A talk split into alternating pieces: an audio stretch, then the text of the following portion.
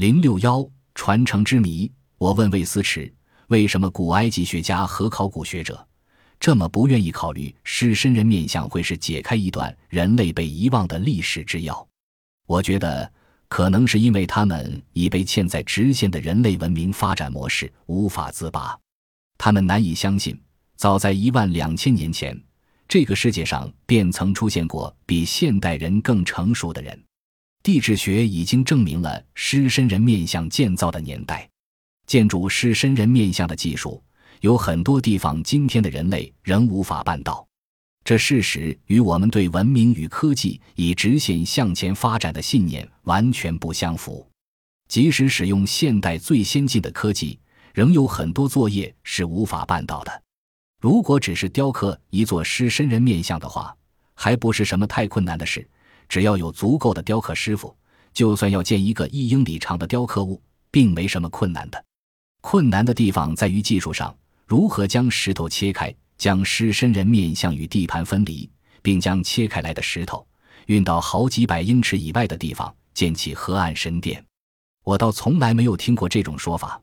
你是说河岸神殿石墙上的二百吨大石块是从狮身人面像的附近切取来的？毫无疑问。在地质学上，它们属于从完全相同的石层中切割出来的。将石块切出后运到神殿的旁边，至于使用什么方法搬运的，还堆砌成四十英尺高的外墙，就只有天知道了。我说的还是石灰岩块，而不是铺设在表面的花岗岩石覆面板。花岗岩是后来加上去的，可能是在卡夫拉的时候。但是，如果我们仔细观察墙壁中央的石灰岩石块，会发现上面的侵蚀痕迹和狮身人面像上的非常类似。所以，狮身人面像和河岸神欧的中心建筑是在同一个时间由同样的人，不论是谁所建成的。你认为那些人和后来的王朝埃及人互相有关联吗？在《天空之蛇》中，你认为这些人必定传承了一些前人的遗产？那只是一个想法。从我们的调查中，唯一能非常确定的便是狮身人面像非常古老。当时埃及必定已经有高度开发的文明，能够主导如此大规模的建筑工程。但后来雨下的非常厉害，经过几千年后，在同一个地方突然又无中生有的冒出来一个制度完整、丰富的法老文化。我们现在能确定的就这么多。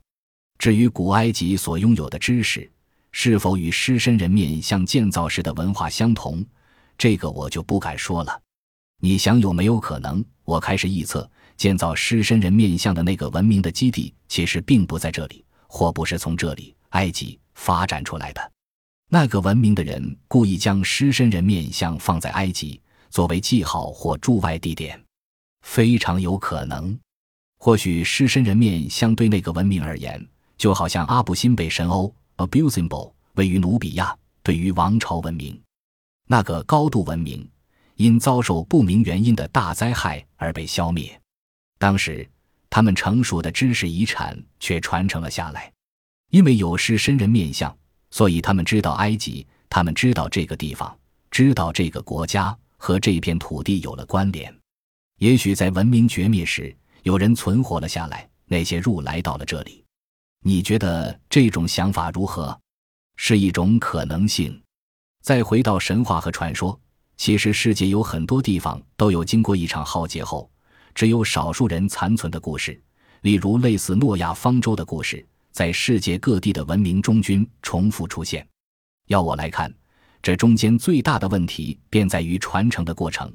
狮身人面像建造的时代以后，经过了好几千年，王朝时代才开花结果。知识是如何从上一个时代传达给下一个的？理论上来说，我们应该是碰到了死胡同了，对不对？知识理当要长期保存，从一代传达给下一代不可，这绝不是一件简单的事。但是我们也知道，传说也是经过多少世代口口相传，就这么传承了下来。事实上，口语的传达比书写传达更确实可信，因为语言作为口中说的话。永远都用的是最合乎那个时代的语句表现，经过逾五千年，仍然能够保持原来的形式。所以，知识是可以传承的。例如，利用秘密结社或宗教的一个流派，并经保留，一直到它再度开花结果为止。重点在于，由于问题是如此的复杂而重要，我们不应该轻易打发掉任何的可能性，即使表面上看起来愚蠢、疯狂的可能性，也应该先小心仔细调查，再决定是否要否定它。